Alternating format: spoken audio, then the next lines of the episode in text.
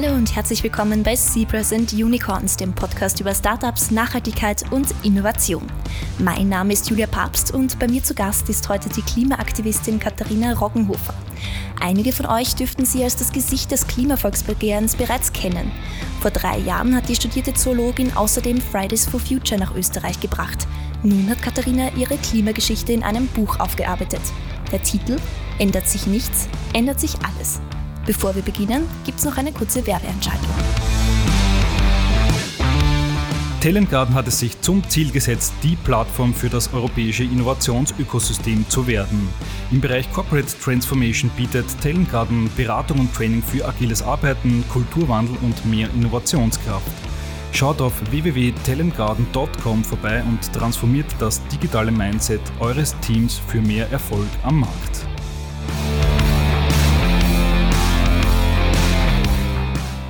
Hallo Katharina, schön, dass du hier bist. Danke für die Einladung. Uns freut es auch sehr. Du hast das Buch Ändert sich nichts, ändert sich alles gemeinsam mit Florian Schlederer geschrieben. Also der Titel per se klingt schon relativ dramatisch. Warum habt ihr euch für diesen Titel entschieden, beziehungsweise was wollt ihr damit bewirken? Also das was viele Leute ja denken, vielleicht ist, äh, oder was jetzt auch im Gespräch viel war, ist eben, dass Klimaschutz Verzicht bedeutet. Und mit dem Titel wollten wir halt wirklich ausdrücken, dass das Schlimmste, was uns passieren kann, ist so weitermachen wie bisher, eben nichts zu ändern. Weil dann ändert sich wirklich alles. Dann werden wir unser Leben komplett umstellen müssen. Dann wird unsere Umgebung anders ausschauen, unsere Natur. Das wird keine schöne Welt sein, in die wir dazu steuern. Und eben deswegen das so umgedreht, so wir müssen jetzt was ändern, damit sich eben viel weniger ändert oder vielleicht zum Besseren wendet, sogar wenn wir jetzt ähm, dagegen steuern. Mhm, also ihr möchtet gegen die aktuellen Entwicklungen steuern. Ihr beginnt in eurem Buch sehr bei den Basics. Also klärt mal, was Klimawandel per se ist, welche wirtschaftlichen Zusammenhänge dahinter stecken, wie es sozialpolitisch aussieht. Das heißt, es ist wirklich so eine Step-by-Step-Anleitung irgendwo. Dabei greift ihr auch so einen ganz wesentlichen Punkt an, und zwar jenen, dass viele Leute sich oft nicht trauen, nachzufragen, wenn sie etwas nicht verstehen. Wie schätzt du das ein? Wie viel wissen die Österreicherinnen und Österreicher über die Klimakrise? Also ich bin immer wieder überrascht, überrascht, wie viel es gespürt wird, dass sich was geändert hat. Also so ganz viele Leute erzählen mir eben von Wintern, die früher länger waren oder wo mehr Schnee gelegen ist oder einfach, wenn ich mit Bäuerinnen und Bauern rede, eben wie ihre Felder bewirtschaftbar waren früher und jetzt eben der Hagel früher kommt oder doch noch Frost einfällt, wo quasi das Getreide schon gewachsen ist oder, oder die Früchte, die sie anbauen, wo sie merken, dass es einfach mehr Extremwetterereignisse gibt. Die haben wir jetzt auch äh, unlängst gesehen mit, mit Murenabgängen Abgängen, mit äh, Starkregenereignissen, der, der dann nicht mehr abrinnt. Also irgendwie ganz viele haben, glaube ich, schon so ein intuitives Wissen darüber.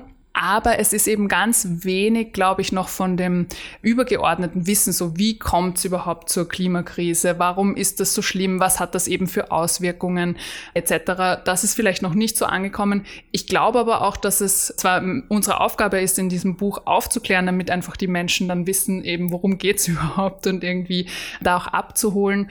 Aber im Großen und Ganzen glaube ich tatsächlich, dass es äh, nicht die Aufgabe von jedem Einzelnen sein muss, sich dazu drüber zu informieren, sondern eher eben jetzt die Aufgabe der Politik entgegenzusteuern.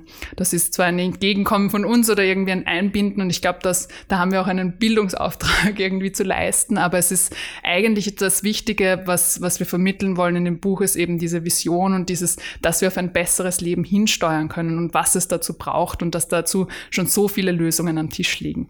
Du hast diesen Bildungsauftrag schon angesprochen. Jetzt ist die Frage im Raum, an wen richtet ihr denn euer Buch? Also kann ich das Buch meiner Großmutter zu Weihnachten schenken oder glaubst du, wird es eher in dieser geschmeidigen Wiener Ökoblase so hin und her gereicht werden?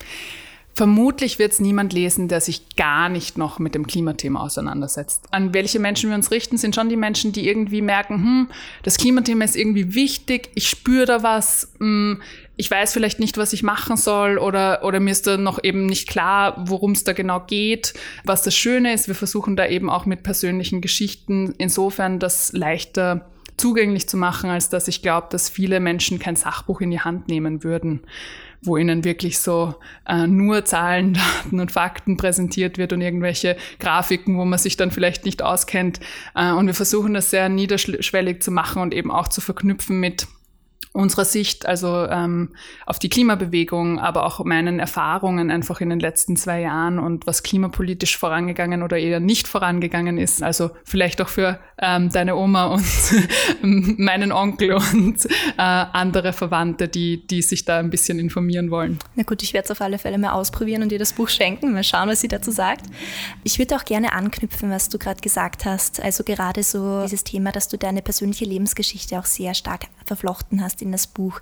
Also viele Kritikerinnen kritisieren ja auch an der Klimabewegung beziehungsweise auch explizit an Fridays for Future, dass sehr viel mit Emotionen gearbeitet wird und Fakten zwar auch da sind, aber häufig ins Hintertreffen treten. Was setzt du diesen Leuten entgegen? Zwei Sachen. Ich glaube, auf der einen Seite gibt es ganz verschiedene KritikerInnen, weil die anderen auf der anderen Seite sagen, ähm, quasi man kann nicht mit Fakten arbeiten, weil das kommt nicht an die Menschen heran. Aber das mit den Emotionen, ich glaube, das ist ja auch was Wichtiges, weil das Klimathema, glaube ich, erst wirklich Eingang gefunden hat in unseren Diskurs, also in das, was öffentlich diskutiert wird, dadurch, dass es Greta Thunberg gegeben hat. Einfach, egal wie man zu ihr steht, einfach, dass es ein Mädchen gegeben hat, das sich hinsetzt und einsetzt, das dem Problem ein Gesicht gibt und das auch das Thema verändert von einem Ökothema der Leute, die die Bäume umarmen und irgendwie, keine Ahnung, so eine Randgruppe in der, in der Gesellschaft sind, zu einem Zukunftsthema. Und ich glaube, jeder und jede hat irgendwie eine Verknüpfung zur Zukunft, sei es jetzt, weil ich selber Kinder habe oder Enkeln oder selber noch jung bin und mir denke, ja, in welcher Welt will ich überhaupt leben? Und diese Emotionen sind, glaube ich, und diese Fragen sind auch viel dringlicher und wichtiger, als jetzt Zahlen und äh, Fakten aufzulisten. Weil eben im Grundsatz geht es ja um die Frage, wie wollen wir weiterhin auf diesem Planeten leben und welchen Planeten wollen wir den nächsten Generationen übergeben. Und ich glaube, das sind Fragen, die sich jeder und jeder irgendwie stellt, wenn sie über die Zukunft nachdenkt. Und insofern, diese Emotionen sind voll wichtig, um der Klimabewegung auf der einen Seite zu sagen, hey, unser Haus brennt, wir sollten vielleicht was tun, aber auch hier ist der Notausgang, gehen wir da raus und da draußen wartet eine schöne Welt auf uns. Also quasi so irgendwo auch den Weg zu weisen, was es sein kann, was ein nachhaltiges und dementsprechend auch ein langfristiges Leben darstellen kann. Genau, ja. Du hast vorhin schon eine Frage angesprochen, die sich bestimmt auch viele PolitikerInnen derzeit stellen. Wo geht es mit uns hin? In der Politik selber ist es ja der Fall, dass Verantwortung gerne von einer Instanz zur nächsten verschoben wird. Also du sprichst in deinem Buch vom Verantwortungskarussell. Was meinst du damit konkret? Ja, viele verschiedene Menschen reden sich darauf aus, dass andere Menschen Verantwortung hätten oder verschiedene Ebenen. Also auf der Ebene der, der Politik hat es oft geheißen, ja, der Einzelne oder die Einzelne entscheidet das ja vor dem Supermarktregal. Wir müssen ja nur nachhaltig konsumieren, dann ist diese, dieses Problem gelöst. Oder es kann auch auf verschiedenen Ebenen verschoben werden, dass die Politik sagt, na, dafür ist die EU zuständig oder die Länder müssen ja was tun und die Länder sagen, der Bund muss was tun und es wird immer Verantwortung hin und her geschoben und niemand übernimmt sie wirklich. Und ich glaube, alle diese, diese Dinge sind legitim, weil eben jede dieser Ebenen Verantwortung hat. Und die, die zentrale Rolle der Politik in dem ist wirklich, das zu lenken. Die Politik hat die Möglichkeit, durch eben Gesetze Rahmenbedingungen zu schaffen, ähm, die ein nachhaltiges Wirtschaften, die ein nachhaltiges Konsumieren, die ein nachhaltiges Leben Gesellschaft überhaupt erst möglich machen. Und deswegen ist wirklich der Hauptfokus in dem Buch vermutlich die Politik, weil Gerade wenn wir davon ausgehen, dass wir noch um die sieben Jahre Zeit haben, da wirklich umzusteuern, bedeutet das die großen Hebel in die Hand nehmen und nicht unbedingt äh, nur einmal kein Plastiksackerl in die Hand nehmen. Stichwort Politik, also gerade auf EU-Ebene hat sich in den letzten Monaten einiges getan. Also das Fit for 55-Paket wurde veröffentlicht, die New Sustainable Finance Strategie wurde vorgelegt. Wie siehst du das Ganze? Wie zufrieden bist du mit der Klimapolitik der EU? Auf der einen Seite muss man ganz ehrlich sagen, dass man wahrscheinlich vor drei Jahren noch nicht gedacht hätte, dass jemals eine Kommissionspräsidentin sich vorne hinstellen wird und Klima als ihr Thema erkennt. Ähm, und das ist sicherlich der Klimabewegung zu verdanken. Auf der anderen Seite, es ist gut, dass die ähm, EU jetzt nachschärfen will, also auch die Ziele verstärkt mit den eben minus 55 Prozent bis 2030 und da auch einige äh, Verordnungen erlassen will. Langfristig kommt es aber darauf an, erstens, wie stark sind die, sind die ambitioniert genug und da wissen wir jetzt einfach schon, dass minus 55 Prozent bis 2030 einfach nicht genug sind für den wissenschaftlichen Konsens. Und auf der anderen Seite, wie viele ähm, quasi Loopholes wird es geben, also wie viele Schlupflöcher äh, in den Vereinbarungen dann, weil das muss ja, die Kommission macht ja einen Vorschlag, das muss ja dann mit dem Rat und mit dem, mit dem Parlament abgestimmt werden. Das Parlament wird wahrscheinlich äh, mehr Ambition wollen, weil das haben sie schon vorher äh, quasi, da haben sie schon ambitioniertere Vorschläge gebracht.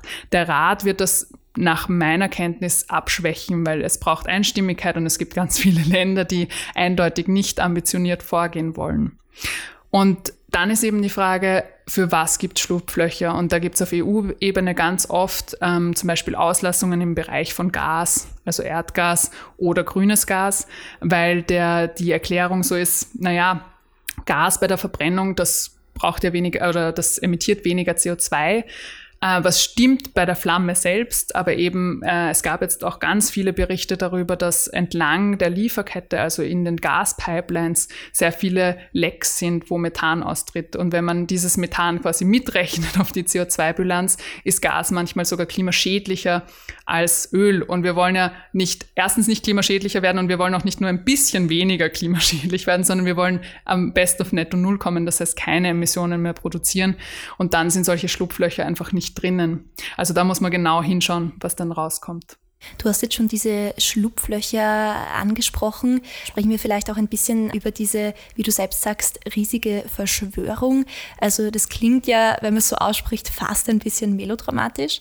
Wie eng sind denn Politik und die fossile Lobby denn tatsächlich miteinander verbandelt? Ja, ich traue mich das wirklich nie, nie wirklich aussprechen. Überhaupt, wenn man dann fossile Lobby auch noch in den Mund nimmt, klingt das irgendwie so, als wäre ich Verschwörungstheoretikerin. Aber es gibt ganz viele äh, Studien und Hinweise und auch Protokolle, die sehr genau zeigen, viele der fossilen Großkonzerne, aber auch Thinktanks gerade in den USA sehr offensiv ähm, Politik beeinflussen. Also eigentlich kommt es wirklich mehr oder weniger aus den USA und das ist auch einer der Gründe, warum die USA so viele KlimaleugnerInnen hat, weil da sehr gezielt Falschinformationen verbreitet wird. Das ist so wie damals bei Tabakkonzernen. Ähm, da gab es auch eben sehr, sehr viel äh, Geld dahinter, dass Politikerinnen und Politiker sich vorne hinstellen und sagen, naja, Tabak ist eh nicht so gesundheitsschädlich oder das weiß man ja nicht oder äh, die Studien sind nicht ähm, ausgereift genug. Und das Gleiche ist bei fossilen Brennstoffen passiert eben auch auf Grundlage von Finanzierung von Öllobbys und Gaslobbys, die ihr Geschäftsfeld nicht verlieren wollten. Und das ist schon etwas, was man in Europa bis zu einem gewissen Grad schon noch sieht, einfach wenn man sich anschaut, wie viele Öl- und Gaslobbyisten treffen sich jede Woche, jedes Monat mit den EU-Kommissaren zum Beispiel. Und das sind sehr, sehr viel mehr als jetzt gesellschaftspolitische Organisationen oder, oder gemeinnützige Vereine. Ich will jetzt nicht sagen, dass jedes Treffen natürlich irgendwie zu einem Gesetz führt, das in die Richtung geht, aber eben es, es gibt einfach mehr Austausch, es gibt mehr Geld dahinter und man sieht eben dann auch an den äh, Dingen, die dann rauskommen, dass oft eben Auslassungen in Bereichen passieren, die der fossilen ähm, Wirtschaft zugutekommen. Und ähm, auch in der Spitzenpolitik äh, man nennt das so Revolving Door, also dass äh, Politikerinnen, die früher an der Spitzen Spitzenpolitik waren, dann in Wirtschaftsunternehmen wechseln oder umgekehrt. Das heißt, da ist dann schon die Frage immer zu stellen, in welchem Interesse handeln diese Politikerinnen beziehungsweise diese CEOs dann. Ähm, und ist da zu viel Naheverhältnis oder nicht? Ich will niemandem vorwerfen, dass ähm, dass die eine Kompetenz und die andere wird wahrscheinlich in den verschiedenen Gebieten total Sinn machen, weil der eine kennt sich dann mit Wirtschaft aus oder eben im politischen Umfeld. Aber es ist schon irgendwie eine wichtige Frage, in welchem Interesse wird dann in der Politik gehandelt, wenn quasi ein Jahr später jemand einen CEO-Posten angeboten bekommt. Also eindeutig auch ein Thema, was in Klimavolksbegehren auch aufgegriffen wurde zu einem gewissen Grad. Wenn wir jetzt schon beim Klimavolksbegehren sind, da hat sich ja ziemlich viel getan. Wir sind jetzt so in dieser Endphase. Könntest du vielleicht noch mal kurz zusammenfassen und anreißen, was ihr erreicht habt und ob du zufrieden mit diesen Zielen bist? Also das Klimavolksbegehren ist irgendwie auch aus der Idee entstanden, mit Fridays for Future gemeinsame Forderungen dann auch an die Politik zu tragen. Und Volksbegehren sind ja unser einziges direkt demokratisches Werkzeug, das wir zur Verfügung haben. Und das wirklich zu nutzen, um diesen Willen da, diesen Drive ins Parlament zu bringen. Und wir haben damals Forderungen ausgearbeitet und eben äh, kampanisiert und Unterschriften gesammelt. Und man braucht 100.000 Unterschriften für ähm, die Behandlung im Parlament. 380.590 sind es dann geworden, mit denen wir auch echt zufrieden sind, weil es ist unter erstens äh, Corona-Bedingungen gesammelt worden, was ja, glaube ich, vorher niemand absehen konnte. Also ich glaube, jeder kann sich diesen Kontext gut vorstellen. Ähm, und dann gab es die Verhandlungen im Parlament und ähm, da bin ich extrem zufrieden mit dem, was rausgekommen ist, insofern, als dass wir durch einen Antrag im Parlament, also dem haben die NEOS, ÖVP und Grünen zugestimmt, da sind einige unserer Forderungen enthalten, ähm, den haben wir durchgebracht. Aber, und das kommt das große Aber, dieser, dieser Wille dieser 380.590 Menschen und möglicherweise noch viel mehr Menschen in Österreich, der ist jetzt zwar in so einem Entschließungsantrag drinnen, da sind aber erstens nicht alle unsere Forderungen drinnen und zweitens ist es noch immer kein Gesetz. Also diese Verbindlichkeit, der Schritt von Forderungen ins Verbindliche, der wurde in Österreich noch nicht gemacht und auch in ganz, ganz vielen Bereichen noch nicht gemacht. Das einzige Gesetzesvorhaben, das bis jetzt durchgegangen ist, ist das Erneuerbaren Ausbaugesetz. Das heißt quasi der Plan, wie wir Erneuerbare jetzt in Zukunft ausbauen. Das ist aber nur ein ganz kleiner Teil des Klimaschutzes. Also wir haben noch kein Klimaschutzgesetz. Das ist jetzt in Ausarbeitung. Da ist auch meine Hoffnung, dass da echt die Forderungen aufgegriffen werden und auch der Antrag aufgegriffen wird und dann umgesetzt umgesetzt wird. Aber auch die Steuerreform wurde versprochen und ist noch nicht, da ist noch nicht mal ein Plan vom Finanzministerium da. Wir haben noch immer klimaschädigende Subventionen, das heißt Geld, das wir in klimaschädigendes Verhalten stecken, also in die vollkommen falsche Richtung. Und da ist noch extrem viel Luft nach oben. Also ich bin sehr, sehr zufrieden mit dem Outcome vom Volksbegehren, weil es, glaube ich, für die, für das, was ein Volksbegehren kann, sehr viel gebracht hat, weil wir es einfach auf die Agenda gesetzt haben, weil sich die Parlamentarierinnen damit auseinandersetzen mussten, weil ähm, schon ein Antrag durchgegangen ist. Aber jetzt werden wir auf jeden Fall dranbleiben, das auch in Gesetzestexte zu gießen. Also ich sehe, es gibt noch einiges zu tun. Das führt mich auch schon zu meiner Abschlussfrage. Und zwar, wenn das Volksbegehren jetzt langsam vorbei ist, wer ist die Katharina ohne Volksbegehren? Wo wird es dich hin verschlagen? Das ist eine gute Frage. Man hört ja öfter ähm, oder in Bewerbungsgesprächen kommt das oft so, wo sehen Sie sich in fünf Jahren? Mhm. Ich glaube, ich kann die Frage viel weniger gut beantworten als noch vor ein paar Jahren. Äh, da wusste ich immer, wo es hingeht. Und jetzt bin ich äh, in Fridays for Future irgendwie reingestolpert, weil es so wichtig war, mich einzusetzen. Und dann habe ich ein Klimavolksbegehren gemacht mit tausend anderen Freiwilligen und jetzt ein Buch geschrieben. Und ich habe überhaupt keine Ahnung, wo es hingeht. Ähm, aber vermutlich wird es weiterhin da sein, eben mich dafür einzusetzen, dass äh, Klimaschutz auch Verbindlichkeit findet in Österreich, aber ich habe überhaupt keine Ahnung, in welcher Form. Wie sieht es mit der Politik aus? Spielt das vielleicht eine Rolle? Ich muss ganz ehrlich sagen, je, äh, je, näher ich zur Parteipolitik komme, weil ich ja jetzt sehr viel Verknüpfungspunkte damit habe, einfach dadurch, dass wir uns eben im parlamentarischen Prozess mit allen Parteien auseinandergesetzt haben, desto mehr merke ich, dass das eigentlich kein Pflaster für mich ist. Also das ist sehr traurig. Ich würde es gern anders haben, weil ich glaube, wir bräuchten eine neue politische Kultur in Österreich. Aber die Art und Weise, wie jetzt Politik gemacht wird, ist überhaupt nicht inhaltsbasiert und ähm, fußt auf ganz anderen Interessen als denen, die vielleicht gut wären für die ganze österreichische Bevölkerung. Und das laugt mich schon aus und ich glaube, es braucht auch diese Stimme von außen, die da wirklich Druck aufbaut, weil das hat man in den letzten zwei Jahren gesehen, da war keine ein, nicht eine Partei, die das irgendwie auf die Agenda gesetzt hat, das Klimathema, sondern es war eine Bewegung und deswegen glaube ich, ähm, halte ich mich mal raus aus der Parteipolitik. Wenn du nicht in die Politik gehst, vielleicht bleibt dir dann Zeit für ein zweites Buch irgendwann mal. ich hoffe es, aber ich hoffe, dass das jetzt gut ankommt. Wir werden sehen. Ich sage vielen herzlichen Dank für das Gespräch. Das war Katharina Roggenhofer, Autorin und Klimaaktivistin.